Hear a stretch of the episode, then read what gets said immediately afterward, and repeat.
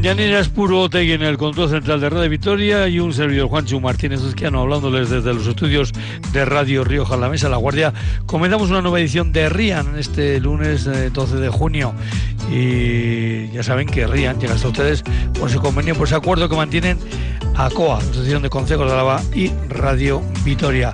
Vamos a ir primero con un tema de altura, puesto que vamos a hablar de Águilas Bonelli y es que el pasado viernes se producía una nueva integración de pollos de este, de este tipo de águila en la parte de Campezo para ir completando pues, otras zonas del territorio.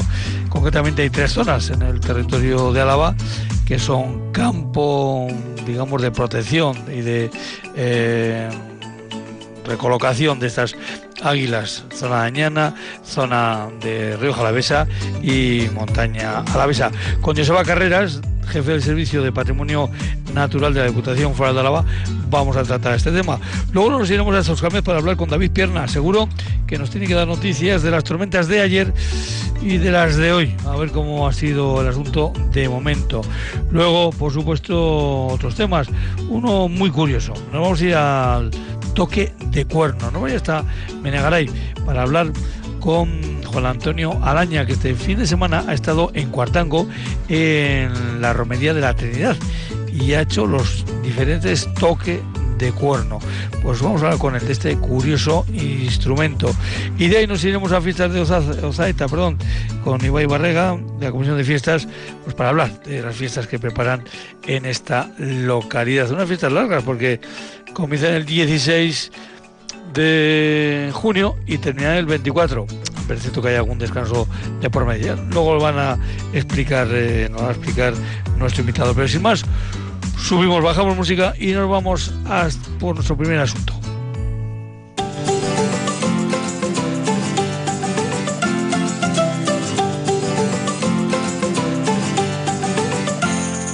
RIAN, programa de la Asociación de Consejos de Álava en Radio Vitoria, la voz de nuestro territorio. Pues vamos con un tema que es eh, transversal, podemos decir, a varias eh, comarcas, a varias cuadrillas del territorio a la vez, porque vamos a hablar de las águilas Guanelli. Eh, para ello tenemos con nosotros a Joseba Carreras, que es jefe del Servicio de Patrimonio Natural. Joseba, Arrachaldeón, buenas tardes. Ya, Arrachaldeón, ahí. Bueno, Joseba, antes de meternos en profundidades, eh, siempre a todos los invitados que tenemos aquí en el Real le hacemos dos preguntas. El segundo apellido, ¿cuál es el segundo apellido de Joseba? De Vergareche. De Vergareche. Y luego le preguntamos siempre a nuestros invitados a ver si tienen alguna vinculación con algún concejo a la vez, porque hayan nacido en él, porque viven, porque trabajan, o simplemente porque les cae más simpático pues un determinado pueblo que, eh, es un concejo a la vez. No sé si en el caso de Joseba lo tenemos fácil o difícil. Bueno, a ver, yo es que mi padre nació en Vitoria, entonces, claro, yo nací en Vitoria y, y mi madre, bueno, de ascendencia vizcaína nacional de Chavaleta, de Guipúzcoa. Entonces, bueno, yo como me conozco todo el territorio de Alavés, pues yo estoy muy integrado con, con todos, cada uno tiene su peculiaridad, entonces no puedo elegir ningún consejo, ¿no? No, no, no, no te vamos a meter en ese, en ese, eh, en ese lío. Cada cuadrilla y cada zona de Álava tiene sus peculiaridades y, sus bellezas, y, y, como responsable de patrimonio natural es que me conozco perfectamente, pues eso, los paisajes y, y la biodiversidad de cada sitio y los pueblos, entonces es difícil, es difícil elegir o, o sentirme integrado con, con alguno, ¿no? Siendo gastistarra, vamos. Decía yo que ese proyecto del Águila Bonelli, eh, lo que es en territorio a la vez, eh, es un elemento transversal a tres eh, comarcas, a tres cuadrillas, porque aunque lo más reciente es porque vamos a ir que es en la zona de Campezo, por lo tanto Montaña la Besa también tiene su eh, vertiente en Sobrón, estaríamos hablando por lo tanto de la cuadrilla dañana, y también tiene su vertiente en Rioja la Besa, porque en la sierra de, Cantabria Toloño pues eh, eh, también se han soltado ejemplares, así que es, es un elemento transversal a tres comarcas alavesas, pero claro, si ampliamos el foco, Joseba, es un elemento transversal prácticamente a tres cuartas partes de la península, ¿no? Bueno, sí, efectivamente, claro. Es que estamos hablando de una especie típicamente mediterránea y Álava se encuentra en, bueno, en el límite septentrional de toda su expansión, ¿no?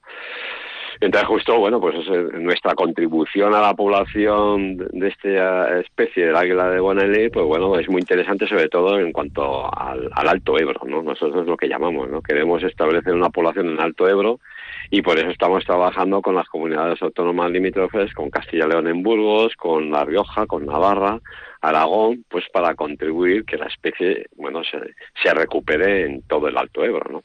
Que es en la zona donde peor se encuentra, ¿no? Hay una cosa que eh, también llama siempre la atención cada vez que hay una suelta de, de, polluelos, de pollos, como decís vosotros. Eh, nos llama la atención a aquellos que estamos fuera del ámbito de vuestro trabajo es el tamaño de, de, estos pollos, ¿no? Así que supongo que el otro día, en la última suelta que, que ha habido, que habéis tenido, pues también le llamaría la atención a más de uno, ¿no? el tamaño de los llamados pollos. Hombre, claro, es que nosotros siempre estamos acostumbrados, bueno, primero a los mamíferos y luego a nosotros como especie, que somos unos mamíferos, pues fijaros lo que tardamos en, madurar físicamente, o sea, pues eso, a niños normalmente a los 12 o 14 años, los niños a los 22 físicamente llegamos a, a nuestro, digamos, amplitud corporal, de mente luego ya depende, en cambio, en, la naturaleza y los pollos es que es algo alucinante. O sea, que, que vengan aquí unos pollos que tienen 50 días y, claro, tienen casi el mismo tamaño que adultos. O sea, ya muy poco les queda por, por crecer, claro. Y esa, esa es la diferencia, ¿no? Cuando uno piensa en pollos, está pensando en los pollitos que hay en el nido, pero, claro, ese pollito del nido, depende de la especie que sea, pues eso, en 20 días, en 30, en 40, pues ya ha llegado al, al tamaño adulto, ¿no? Que hacen súper rápidos, pero bueno, claro, es que es el ciclo vital que tienen las aves, ¿no? Estos seis últimos eh, van a ser vecinos, o ya son vecinos, del Parque Natural de Izquiz. Y lo que pasa es que hay que mm, comentar también que esto lleva un proceso. Han llegado a Izquiz, pero no, no se les ha soltado, digamos, eh, ya eh, libremente por, por la zona de Izquiz, sino que lleva un proceso, ¿verdad? Sí, sí, sí. Es que claro, bueno, esto es fruto de, bueno, de, ya lo conocéis, ¿no? De dos proyectos europeos LIFE, con fondos LIFE.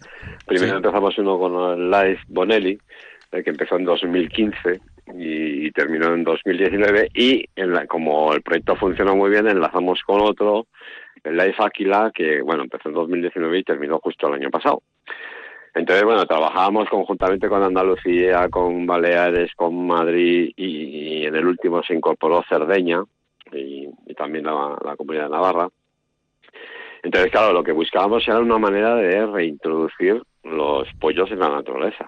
Hay diferentes maneras, ¿no? Se, se probaron de diferentes métodos según cómo había funcionado con otras especies hasta que, fruto de la combinación, oye, mira, yo lo he hecho de esta manera, los primeros pollos que liberamos en Álava fueron en, un nido, un nido artificial hicimos en una pared y ahí dejamos los pollos así, solos, sin más, y los alimentábamos con un tubo, ¿no? Pero claro, todo, había diferentes métodos. Otros hacían una jaula en una pared, que luego la abrían, y al final, al cabo de cuatro o cinco años de soltando y liberando aves, ya llegamos a un método que es el idóneo, que es una especie de, de nido. Que luego está unido a un gran jaulón. Entonces las aves cuando ya están capacitadas para poder saltar, no saltan al vacío, que a veces todavía saltan al vacío pero todavía no saben volar bien, sino que cuando salen del nido saltan a un jaulón grande que ahí es donde empiezan a, a salir las plumas, a fortalecer las alas y empiezan a poder volar bien. Y cuando ya, y, y otra cosa también, que tenemos que enseñarles a, a que coman, eh, estas aves, claro, eh, tienen instinto enseguida de, son rapaces, enseguida tienen instinto de coger una presa, ¿no? Eso, eso es innato en ellos. Lo que les falta es matar el animal que han capturado. Entonces ellos lo cogen, pero luego no saben qué hacer con él. Entonces tienen que aprender a, a matarle para luego comérselo, ¿no? Entonces, pues, cuando ya comprobamos que las aves vuelan bien, y que han aprendido a cazar, a matar al animal y a comérselo, entonces es cuando ya las podemos liberar en, la naturaleza. Se abre el jaulón grande, entonces ya pueden volar libremente. ¿Qué tiempo suele pasar de, en este periodo de adaptación? Pues es que, mira, lo bueno de este método es que además puedes combinar aves de distintas edades. ¿eh? Como nosotros dependemos, claro, nosotros ahora mismo no, tenemos águilas en, Álava, vamos, tenemos una pareja sentada que nació un pollo en el año 2020, ¿no? El primer pollo en 40 años de la montaña alavesa y, y, 11 años después del último que nació en el sur de Álava, ¿no? En la zona de Salinillas de Buradón. Y entonces, claro, los pollos no vienen de distinto origen, ¿no? Unos nos vienen de Andalucía, de nidos que tienen Andalucía, como allí la población está bastante bien, entonces cuando hay nidos con dos pollos, rescatan uno de ellos y lo destinan a, eso, a reintroducción en otras zonas de, la península. ¿no? En otros también tenemos un centro de cría en cautividad en, en Madrid, en Grefa, y otro centro de cría en cautividad en Francia, que también ese centro de cría en cautividad pues tiene águilas que fueron donadas en su día del Mediterráneo francés o incluso de la península ibérica, ¿no? Que se llevaron allá y son los que nos suministran los pollos, ¿no? Una vez que tienen la edad adecuada y han alcanzado el tamaño adulto, se les pone un transmisor y una anilla y entonces es cuando vienen a, aquí, a, Álava, ¿no? Entonces, claro, los pollos de Andalucía nacen antes que los, que los pollos de otro sitio, lógicamente por la temperatura y por la fenología, ¿no? Entonces, por ejemplo, los pollos que nos vinieron, los tres primeros pollos que nos vinieron la semana pasada, pues tenían ya 65 días, ¿no? Ya eran muy grandes, vamos, ya esos ya no van a crecer más. Pero ahora, eh, esta semana, eh, justo el viernes, nos llegaron otros dos pollos procedentes de Madrid. Esos tenían menos días que los otros, tenían pues unos 45 o 50 días, ¿no? Y todavía nos falta otro pollo más, pero ese todavía es muy joven y entonces nos vendrá dentro de una semana o dos con esos 45 o 50 días. Entonces vamos a tener seis pollos de diferente edad. Entonces, hasta que no veamos que el último pollo, el más joven, pues vuela bien y come bien, lo vamos a tener en, la jaula todos conviviendo, que también van a aprender también a, a, conocerse, eh, que es bueno también que se conozcan entre ellos, ¿no?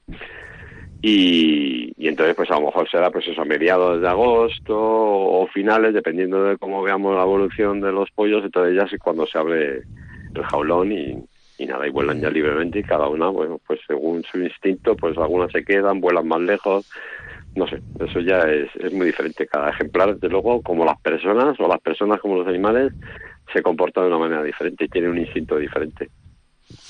Además, un tema también que yo creo que cabe, merece la pena resaltar es eh, la combinación que estáis haciendo con este proyecto, estos proyectos, con otros proyectos. Quiero decir, eh, recuerdo que también se presentó ya hace algún tiempo, bueno, pues ese trabajo que estaba haciendo eh, con precisamente con Iberdrola, ¿no? Para que eh, estas aves al, al, al posarse en los, eh, o mejor dicho, aprendan a posarse en, en, los tendidos eléctricos. Claro, son aves de gran envergadura eh, que una cosa donde, donde enganchan las garras y otra es donde pueden tocar las, las alas, ¿verdad? Y, luego también tenéis otro, concretamente además aquí en Río Jalavesa, que es el, con el proyecto Espaldera, ¿no? De las, de las vides, de las eh, zonas de, de, viñas que están ya más, más altas, eh, cercanas a, a, lo que sería la, la, sierra. Eh, quiero decir que, que es cosa eh, que da posibilidades para, para otros proyectos colaterales, ¿no? Esto de las Bonelli. Claro, es que lo bueno de estos ejemplares es que como van marcados, y además ahora ya los instrumentos de, de, de, marcaje, vamos, los transmisores son mucho mejores que los primeros que usábamos hace años, ¿no? Nos están dando mucha información. Porque claro, cualquier ave en la naturaleza, como cualquier animal, cuando nacen tiene un montón de problemas y solo sobreviven, pues eso, pues una tercera, una cuarta parte de los que han nacido, ¿no? Ese es el promedio natural. Lo que nosotros eh, queremos conocer una especie en peligro de extinción es las causas de mortalidad para intentar, claro, que, que se produzca lo menos posible o para evitar que, que siga habiendo mortalidad en, en, esta especie, ¿no? Entonces, bueno, siguiendo estos ejemplares, no solamente los nuestros, ¿no? sino los de todos los, los participantes del proyecto LIFE, ¿no? Claro, tenemos una información tremenda de, de más de 100, bueno, no, de, de, casi 200 pollos, ¿no? Que han estado volando uh -huh. por todas partes. Entonces, una de las primeras causas que veíamos es que estos estas águilas pues siempre usan un punto de apoyo, claro, un, un oteo, un oteo para poder cazar. Y, claro, que mejor que un poste eléctrico, ¿no? Un poste de un tendido eléctrico. Pero ¿qué problema tiene? Que hay algunos postes que están mal diseñados porque son de diseños antiguos y el problema no es que se apoye en el poste o que se apoye en el cable. El problema es que apoyándose en el poste con un ala toque el cable y entonces inmediatamente hace tierra y, se electrocuta el animal, ¿no? Entonces, bueno, eso desde el principio, cuando hace ya, estamos hablando ya de 2015, 2016, bueno, y, con los problemas que estaba habiendo, pues entonces, bueno, se instó bueno, pues por medio de los grupos ecologistas, del ministerio, de las empresas eléctricas, para que se, tomara en serio ya el tema de la, de la corrección de tendidos eléctricos. Entonces, desde hace mucho tiempo estamos trabajando ya con las compañías eléctricas, cada una, cada autonomía con, la, con la empresa distribuidora, nosotros en este caso Iberdrola, pero en otras zonas es Endesa o, cualquier otra empresa de distribución, para ir corrigiendo los tendidos eléctricos. ¿no? Pero claro, esa es una labor que se va haciendo adecuadamente, pero que en el tiempo cuesta mucho porque son muchos los tendidos eléctricos. Todos los nuevos ya los hacen bien, eh, porque tienen obligación. Entonces a nosotros se nos ocurrió, digo, vamos a hacer una experiencia. Y hablamos con Iberdrola y digo, oye, mira, lo que queremos es intentar educar a los pollos, a los nuevos pollos que nacen, pues de alguna manera para que tengan animadversión hacia, hacia los tendidos eléctricos, ¿no?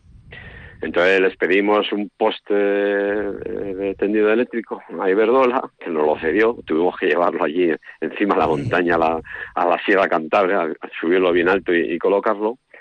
Y ahí les pusimos un, bueno, pues un pastor eléctrico, un pequeño cable con una, batería. descarga, sí, sí, sí. Claro, y entonces de tal manera que cuando el ave se posaba, pues recibía nada, una pequeña descarga. No las cosquillas. eso es. A ver si eso le causaba, pues eso, pues animadversión hacia los, tendidos, ¿no? Y pusimos cámaras, ¿no? Para, para poder grabarlo. El tema es que, joder, las imágenes de las cámaras, pues no nos daban información, joder, porque también, eh, como estaba en la sierra, pues costaba mucho enviar la imagen, no, no teníamos ninguna, ¿no?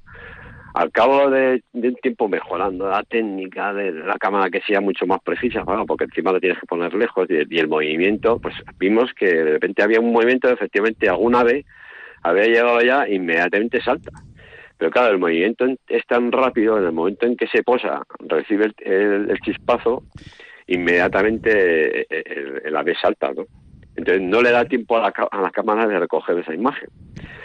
Pero lo que sí comprobamos es que, a diferencia de, de todos los pollos que, que ya habíamos liberado antes, que eran más de 20, los pollos que habían nacido teniendo el tendido eléctrico ahí con, con el, el, sistema este, ¿no? de chispazo, pues cuando llegaba, por ejemplo, en la zona de Aragón, que ahí hay muy pocos árboles y tienen que usar los tendidos eléctricos, no se posaban en ningún tendido eléctrico.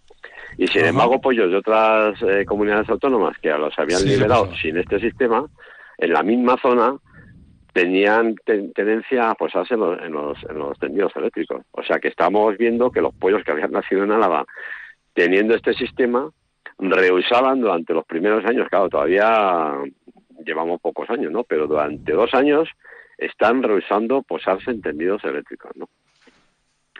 Entonces, bueno, pues vemos que el sistema ha funcionado. Lo que pasamos es que no creemos que esto vaya a permanecer en, el tiempo, ¿no? Porque las aves también van aprendiendo y si ven a otros congéneres suyos o a otros que se posan los tendidos eléctricos y no les pasa nada, supongo que terminarán probando y posándose allí, pero ya serán más adultas y digamos tendrán más capacidad de decisión de dónde ponerse, ¿no? Que, el peligro en estas aves es justo, bueno, como en todas las, especies, ¿no? Que cuando tienes poca edad, pues tienes menos experiencia en, todo, ¿no? Bueno, pues es un tema muy interesante, como también es interesante eh, a ver cómo va, se va trabajando con ese proyecto de espaldera, de cómo se pueden rebajar las alambres, sobre todo en época de, invierno, cuando, que vimos, cuando, la, cuando la cepa está desnuda, eh, porque claro, cuando ya está la masa vegetal, pues evidentemente no hay problema, pero bueno, pues es el tiempo de, invierno. De todas formas, eh, yo solo vaya para terminar, yo te voy a decir una cosa, aunque estos fue, estas águilas borealis, pues parece que como los jubilados tienden a marcharse, marcharse hacia el sur, eh, pues, pues eh, eh, yo cuando las he podido ver volar por aquí, bien por la sierra, bien incluso desde la guardia, es un espectáculo impagable. Es un espectáculo Pues en el que te quedas absolutamente embelesado. Es que, fíjate, la diferencia en la montaña Alavesa es un paisaje muy bonito, pero es mucho más difícil de verla. Lo bueno de haber estado en la Rioja Alavesa es que de cualquier sitio las puedes ver a las águilas volar, ¿no? Y enseguida se las distingue, ¿no? Cualquiera que esté un poco aficionado a ver a ver rapaces es la gracilidad del vuelo que tienen, o sea, es que se manejan, cómo vuelan, qué girón hacen, o sea, es, es una ave muy ágil y, enseguida se bate. Vamos, o sea, con que tengas unos prismáticos, pues bueno, ahora más o menos tenemos tres o cuatro águilas que no están todavía sentadas porque no han encontrado pareja, pero sí que están continuamente volando por la sierra. Van, vienen, están aquí durante unos días, luego viene otra y le echa, y entonces están aquí un poco buscando el territorio, lo único que necesitan ahora es emparejarse ya establecerse. En el momento que, se establezcan, ya se les va a poder ver de contigo y ellas mismas, bueno, pues expulsarán quizá a otros ejemplares que vengan a ocupar el territorio, ¿no? Bueno, pero todo eso ya se verá a futuro, ¿no? Pero bueno, que, que se las ve, vamos, todos los días puedes ver perfectamente cualquiera de los ejemplares y eso en Rioja Alavesa es mucho más fácil de ver que, que la montaña Alavesa por la característica que tiene y tantos valles y tantos soteos, pues es, es más complejo, ¿no? De, de verlo, tienes que subirte a un punto alto para poderlas observar, ¿no? Bueno, pues es de verdad un espectáculo impagable. Joseba Carreras, eh, jefe del Servicio de Patrimonio Natural de la Diputación Foral de Álava, pues eh, muchísimas gracias por estar un día más con nosotros aquí en Rían. Un abrazo, agur agur. Oye, pues siempre que queráis, que nosotros estamos encantados de, informar de lo que hay y, ver que, bueno, que todas estas actuaciones, ya digo que no solamente son para el águila, porque todo lo beneficioso para el águila implica al resto de especies de aves, o sea, es, como si dejáramos una especie paraguas, ¿no? Que van a ser muchas más aves las que se libren de la electrocución y muchas más aves las que se libren de chocarse con, con las espalderas, no solamente el águila, ¿no? El águila es la que los ha servido para detectar los problemas, pero eso beneficia al resto de fauna, ¿no? Venga, Joseba, pues un abrazo. Nos vemos. Gracias. Pues gracias a vosotros, ¿eh? Hasta luego. Hasta luego.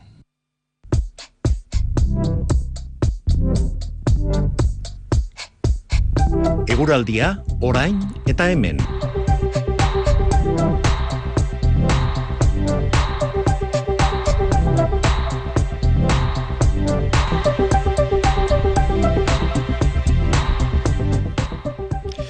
David Pierna, Arrasaldeo, buenas tardes. Arrachaldeón, muy buenas. Oye, pues vamos a ir con el sorteo diario de estas eh, tormentas, a ver dónde han caído hoy, estas cosas. Bueno, decir que empezamos el programa con 17 grados en Vitoria, 18 en La Guardia, eh, pero eso yo creo que a ser el, el protagonismo del día, se la han vuelto a llevar las tormentas, ¿no? Sí, sí.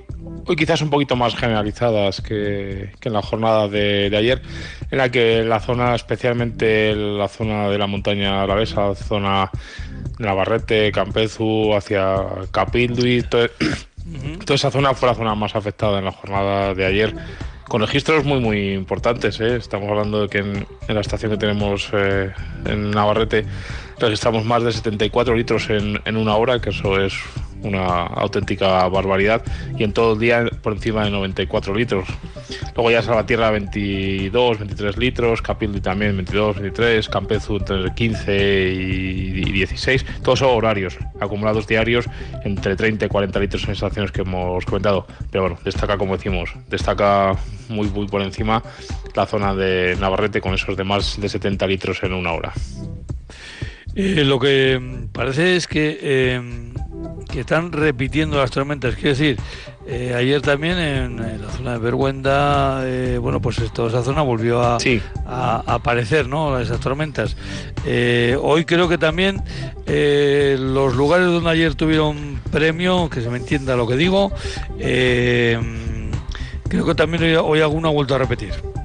Sí, la zona de Navarrete también tenía una, un chubasco nada que ver con el de ayer. Eh, también ha sido un poquito intenso, pero bueno, ha durado mucho menos que el, de, que el de ayer, ha sido a media tarde.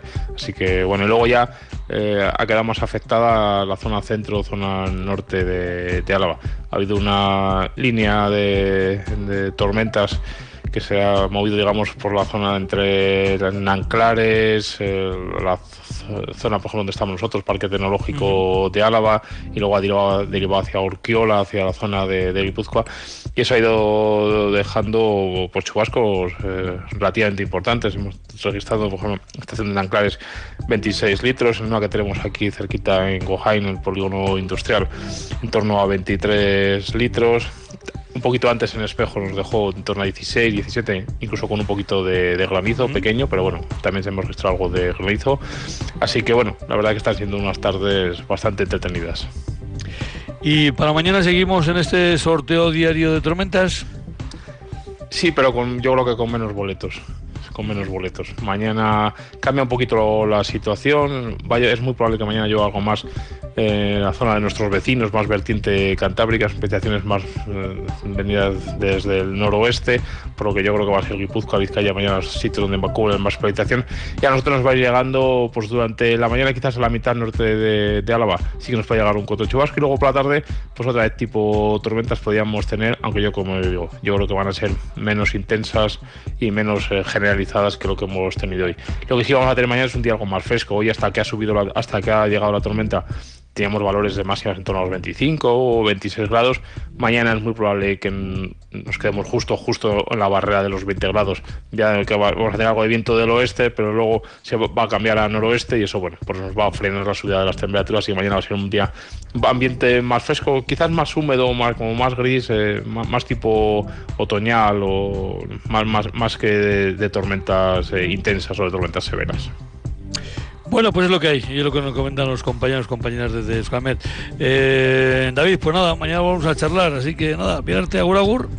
Vale, hasta luego.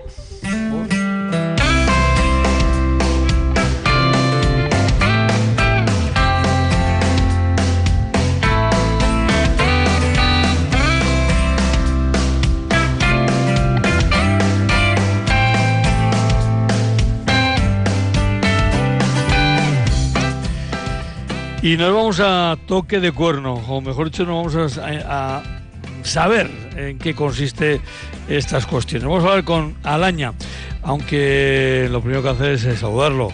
Eh, lo que eso es exactamente cómo, cómo saludarlo, porque claro, es músico por una parte, pero también es artesano por otra. En fin, que está metido en este asunto del toque de cuerno aunque ahora en la presentación vamos a citarle también por su nombre de pila, ¿eh? luego ya no, luego le llamaremos solo Alaña. Juan Antonio Alaña, Arrachaldeo, buenas tardes. Arrachaldeo, Opa. Aunque me dices que solo te llamamos Alaña porque te conoce todo el mundo como Alaña. Sí, sí, sí, hasta mi familia. te voy a contar pues una anécdota porque estuve en, en Jerusalén, bueno, en la zona de Israel, y me bautizaron por segunda vez en el río Jordán y el fraile pues te bautizo en nombre del Espíritu Santo con el nombre de Alaña. Bueno, pues entonces, si lo que dice aquel hombre yo no lo voy a rectificar. Pero sí te vamos a hacer una cosa.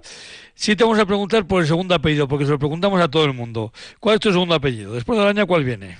Ulibarri. Ulibarri, vale, muy bien. Y otra cosa que preguntamos siempre a nuestros invitados es si están eh, ligados a algún concejo porque han nacido, porque viven, por la razón que sea, eh, tú, ah, tú sí que estás ligado en un pueblo, porque sea en un concejo, porque vives en un concejo, ¿verdad? Sí, vivo aquí en Menagray, Beotegui. Eso es, Menagray, Beotegui. Ayala, eh, Ayala. Ayala, exactamente. Pero, pero, tú te mueves por muchos sitios, por muchos consejos, por muchas fiestas. Este fin de semana creo que has estado en la romería de la Trinidad en Cuartango. Sí, ayer, una, un día precioso.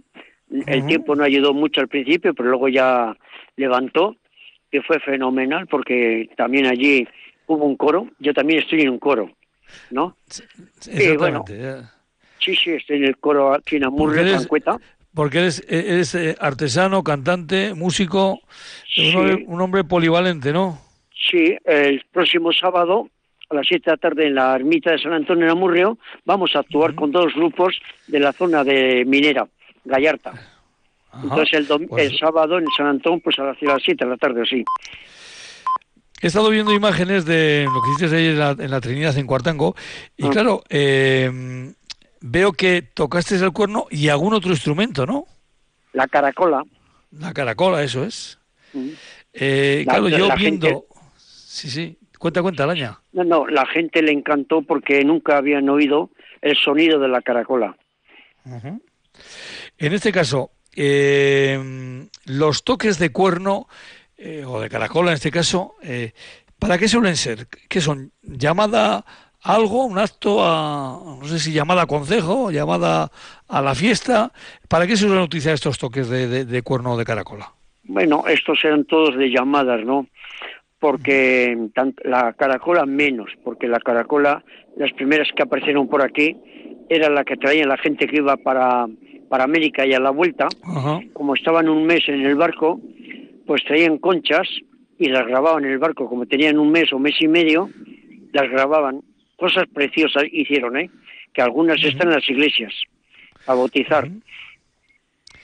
Eh, ¿De dónde los cuernos que, que, luego preparas, eh, ya digo que que es artesano, de qué ¿De qué raza suelen ser? ¿De qué raza de, de, de, bovinos suelen ser? ¿Y de dónde las consigues? ¿Cómo los consigues? Bueno, eh, aquí en nuestras zonas, tanto en Álava como en Vizcaya, ¿no?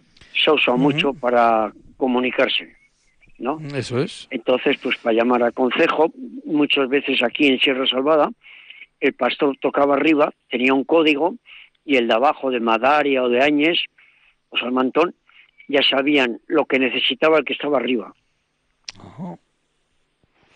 Una buena comunicación. sí. Y aquí pues ha usado toda la vida porque Estrabón, que nació, bueno, murió en el año 22 de la era de Cristo, un geógrafo griego, cuando escribió sobre el País Vasco, que la facilidad de comunicarse que tenían los vascones para comunicar cuando había peligro del interior a la costa o de la costa al interior. Ya él lo refleja ya.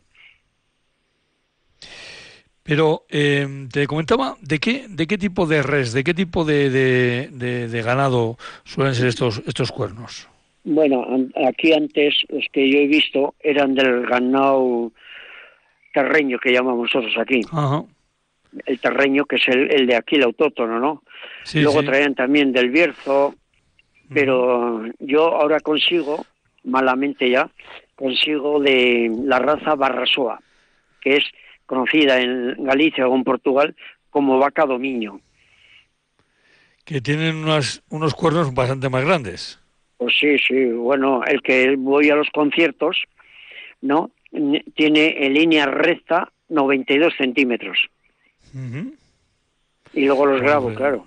Porque lo que me encanta es grabar. Eso te voy a decir, porque además eso, eh, ¿Qué tipo de mensajes son los que grabas en, estos cuernos? ¿Qué es lo, qué es lo que pones normalmente en estos cuernos? De todo. El que llevo a los conciertos es una canción de Iparraguirre del año 1858, cuando marchaba para América, se despide de la madre y le dedica una canción. Agur Euskal que quizás igual la, conoces. Sí, sí, sí, ya, he escuchado una vez, sí, de Parraguirre, y en este caso va despidiéndose no solo de la madre, sino que también se va despidiendo de, la tierra, se va despidiendo de, también, claro. de, todo el entorno, ¿verdad?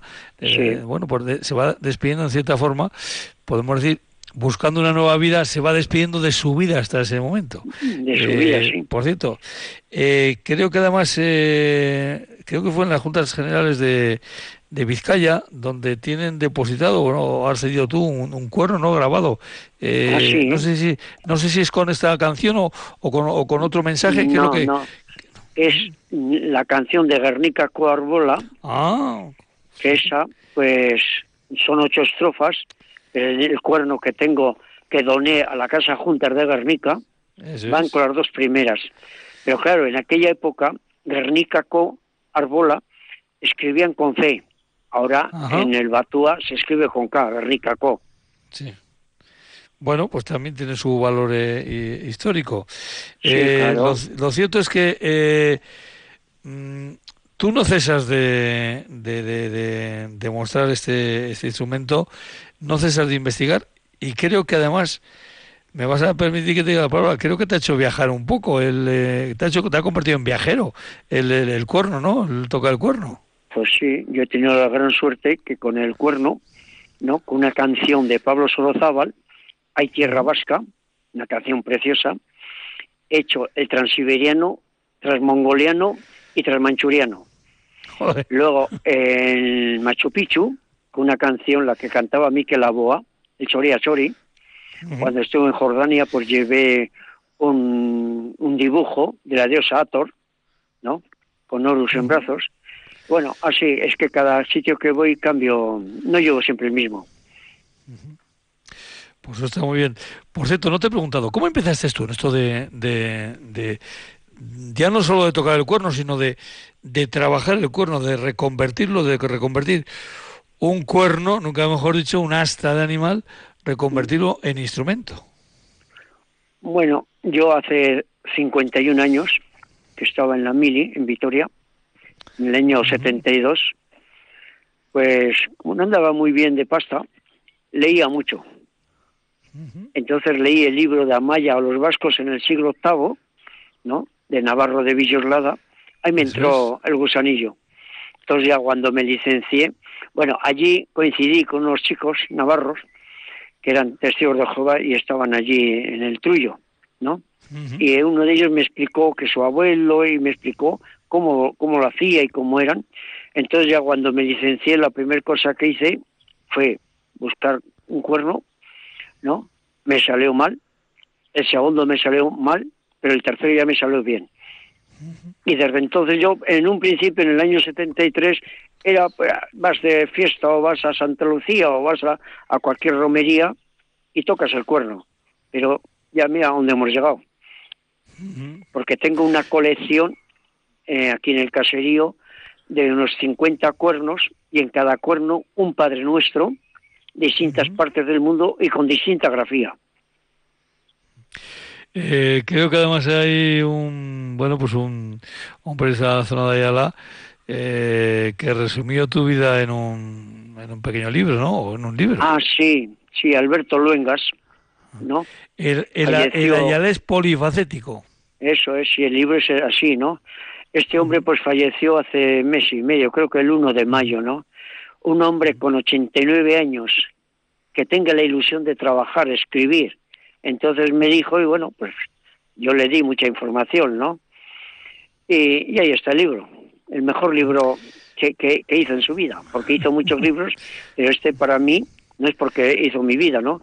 Pero la gente en sus críticas dice que es el mejor libro, porque es que mete mucha historia de Ayala, del conde de Ayala, de este y del otro, y después de mis viajes mete, mete mucha geografía y mucha historia. bueno, pues si, si él con ochenta y tantos años escribió el libro, eso te da pie a ti que ya sé que no eres ningún chaval, eh, te, da pie a seguir en esto, ¿no? Sí, sí.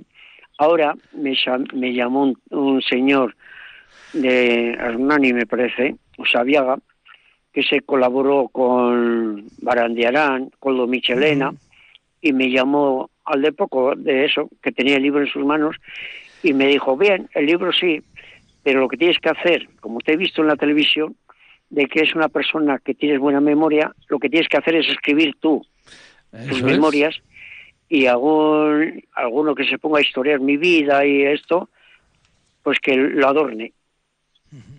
Y ahí, pues, estoy, ya he hecho desde la, la, primera comunión hasta que estuve en la mili.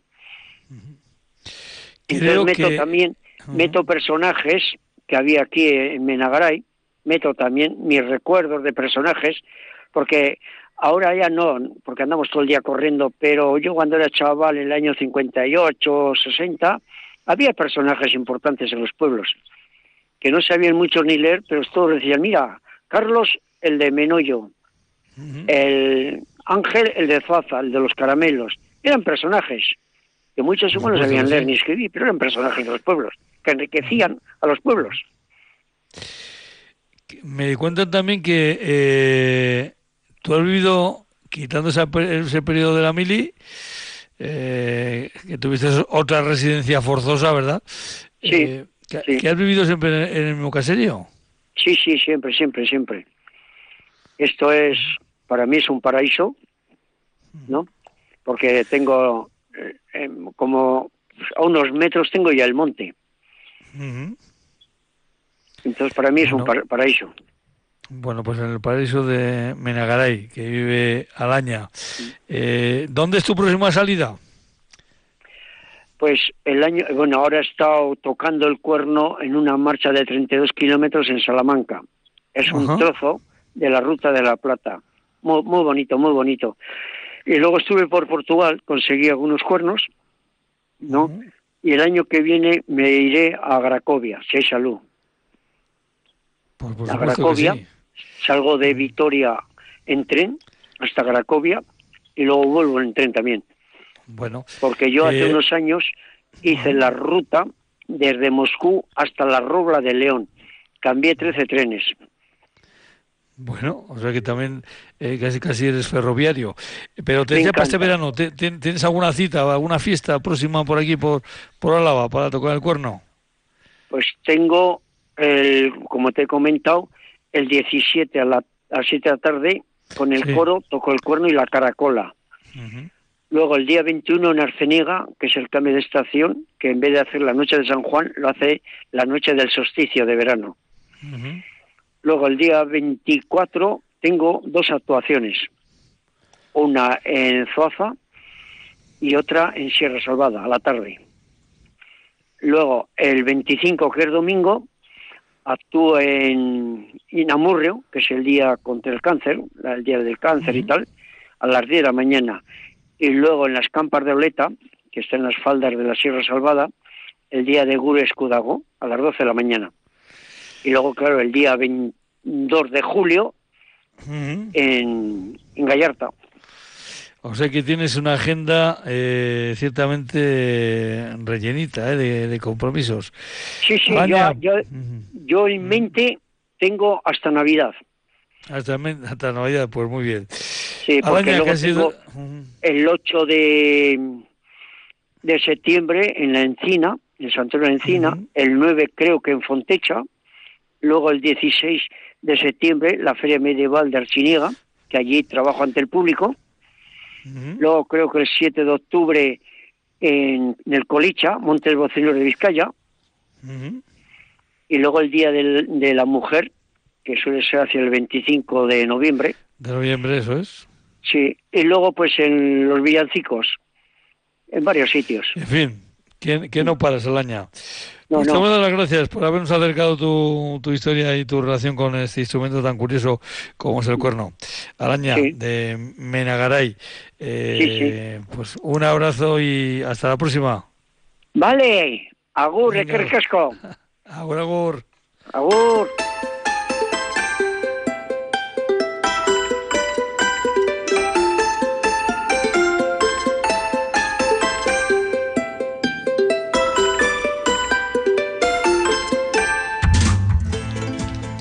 Pues vamos hasta Ozaeta, ahí está, no sé si está exactamente ahora mismo en Ozaeta, ¿eh?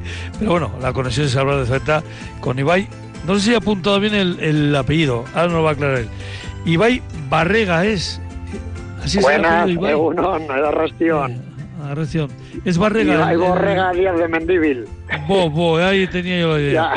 Díaz, Díaz, de Mendíbil, ya, ya, como conoces el asunto, ya entras ya con el segundo apellido directamente.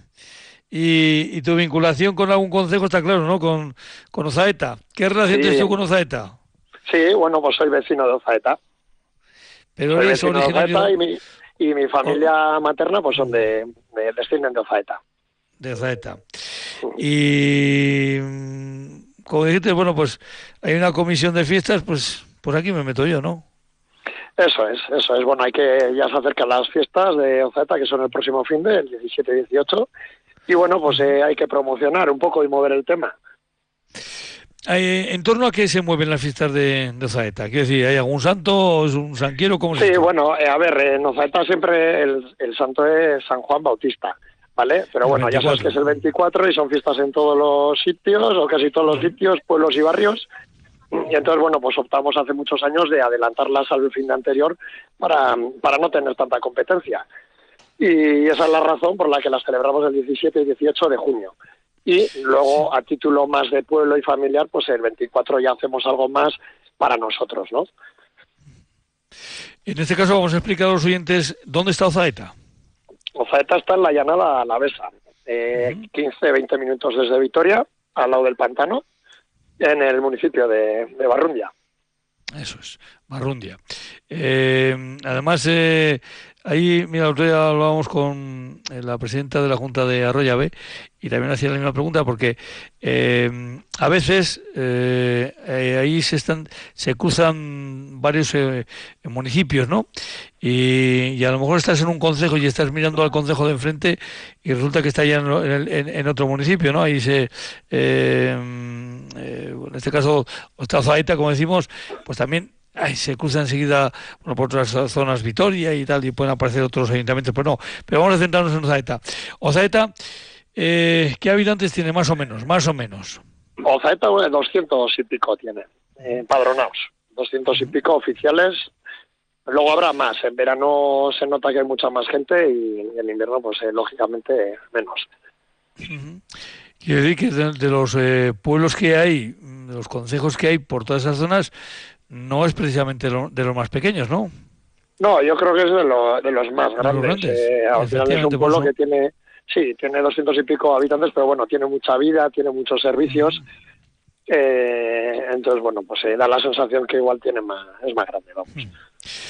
Bueno, pues vamos con las fiestas. A ver, ¿qué, ya hemos comentado que eso que son en realidad eh, están en, vinculadas al, al, patrón eh, San Juan Bautista, pero se adelantan en el fin de semana anterior, que eh, habrá años que os coincida casi con otros pueblos que están celebrando San Antonio, que es que es precisamente mañana, ¿no? pero, ah.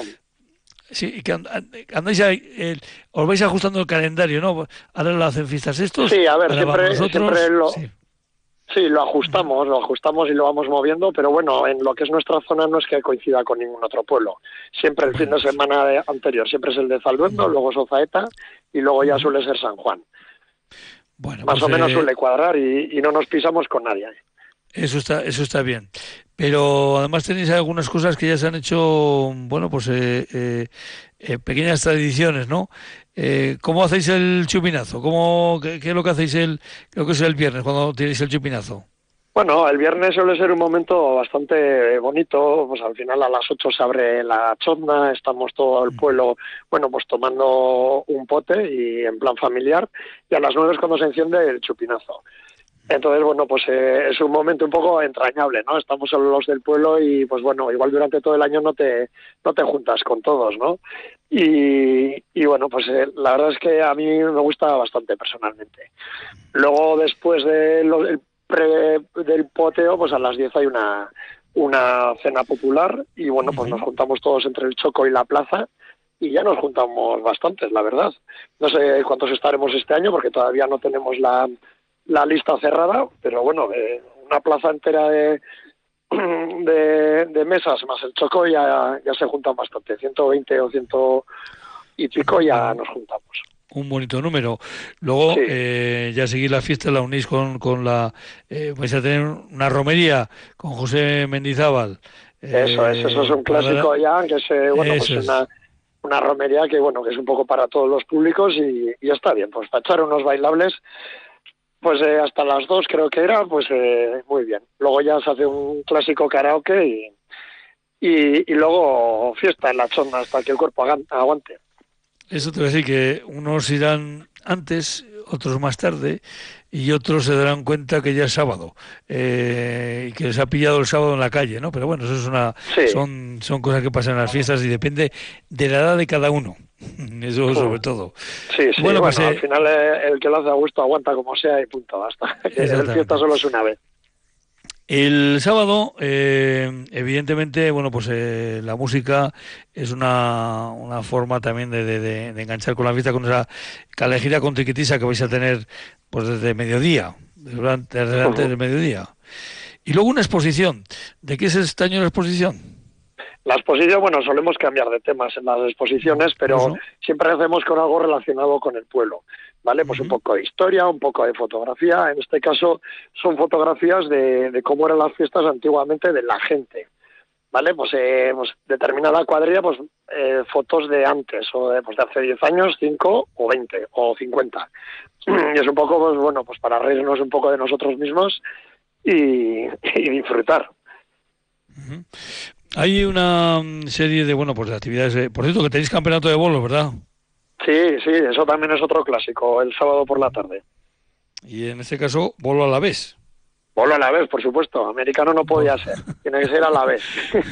no, pero es que dentro de Álava hay dos o tres tipos de, de bolos. Lo que pasa es que hablamos precisamente el otro día con, también con la presidenta de, de Arroyo que se celebraba allí una feria de bolo a la vez y marcamos las diferencias, ¿no? también el bolo a, a, la vez llanado, llamado, perdón, bolo de la llanada. Por eso también es... Pero eh, entre el el bolo y bueno pues Enrique Rolas que vais a tener por la tarde creo que hacéis un concurso de tortillas o pinchos pero sí eso es eh, sí se mezcla ahí un poco todo sí pero el fin el fin de este concurso cuál es que haya un ganador o ganadora eh, pues, o como el propio nombre el título lo dice es un concurso entre diferentes participantes a ver quién hace la mejor tortilla vale y bueno pues suele tener bastante participación.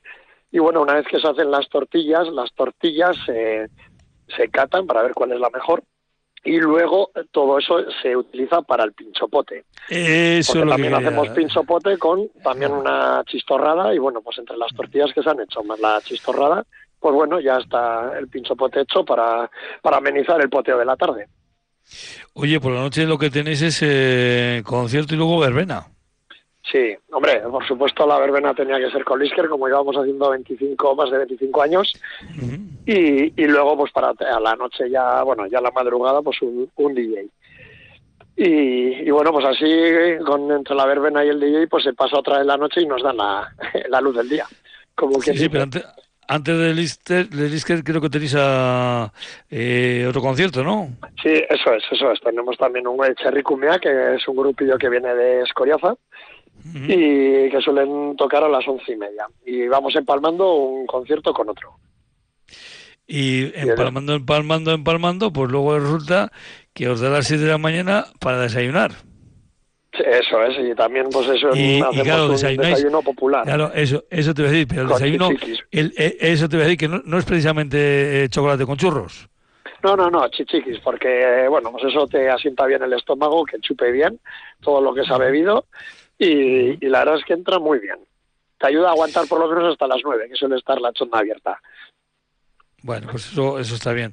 Luego ya el domingo es cuando, digamos, tenéis eh, también la, la, misa, seguís con las colegias musicales, cuentacuento, pintacaras.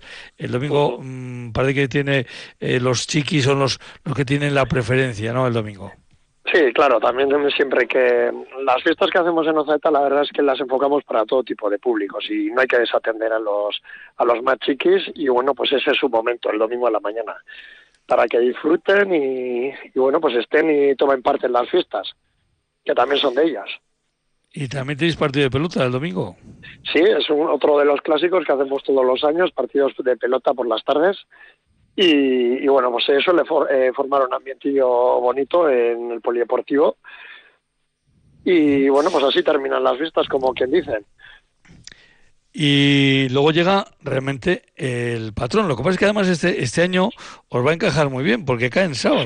con lo cual vais, a tener, vais a tener ya desde el viernes eh, que si misa, que la merienda popular y eso sí, las hogueras de San Juan, evidentemente, entre el 23 y el 24. O el 23, mejor dicho. Las hogueras, bueno, las hacemos en el barrio de Orgucha, ¿vale? Y se hace una merienda popular, cada casa lleva, aporta algo. Y es un momento también muy bonito y familiar alrededor del fuego con todos los vecinos de Ozaeta. Y nada, simplemente el viernes hace eso. Pero bueno, el día fuerte es el 24, donde ya se hace un buen triquipoteo, eh, luego comida popular y este año al ser sábado pues hemos aprovechado para alargar y poner unos conciertillos también a la tarde.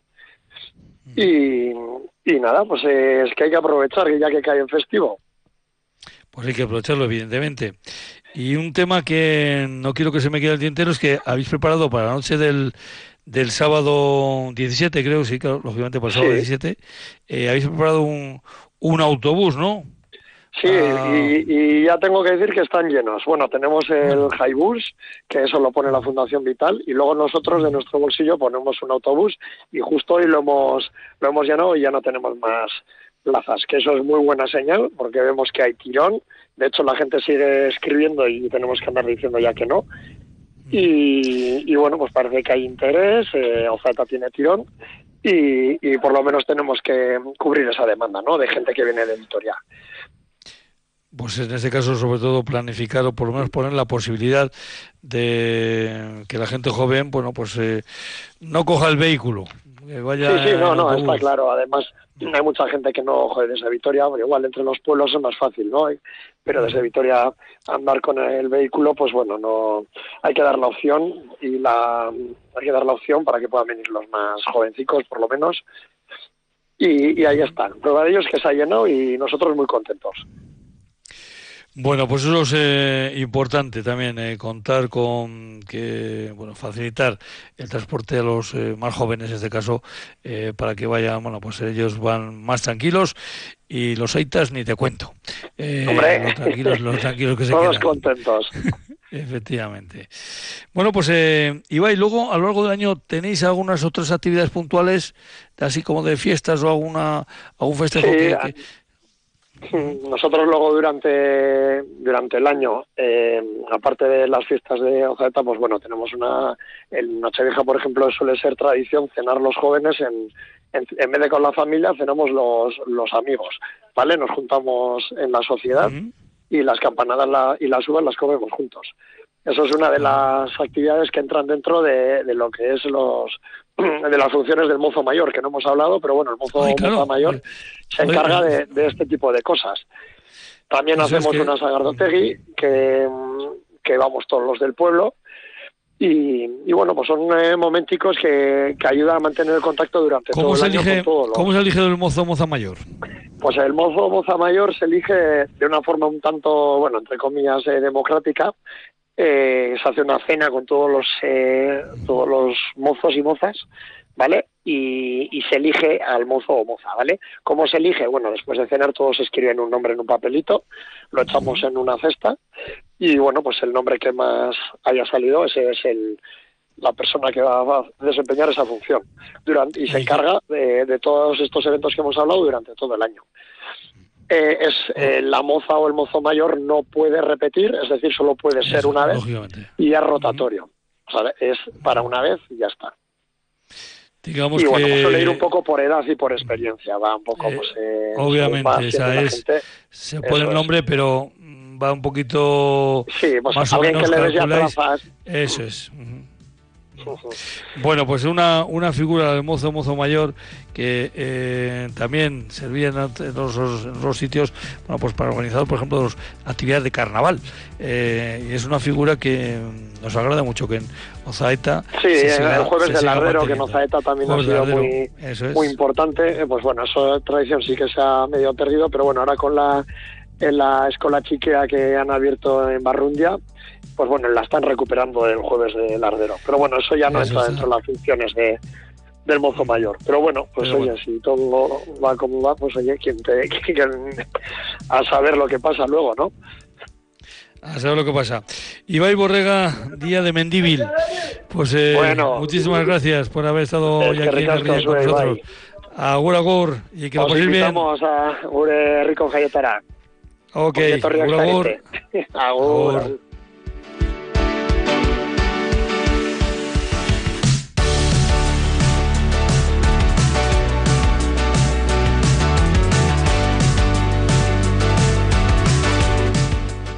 poner de punto final este programa de Rian de hoy. Volvemos mañana también a la misma a las 8 de la tarde, con Yanira Espuru Otegui en el control central. Desde la Guardia les habla, les saluda y les desea una feliz noche. Un servidor, Juancho Martínez Esquero. Mañana a las 8 de la tarde en el Rian.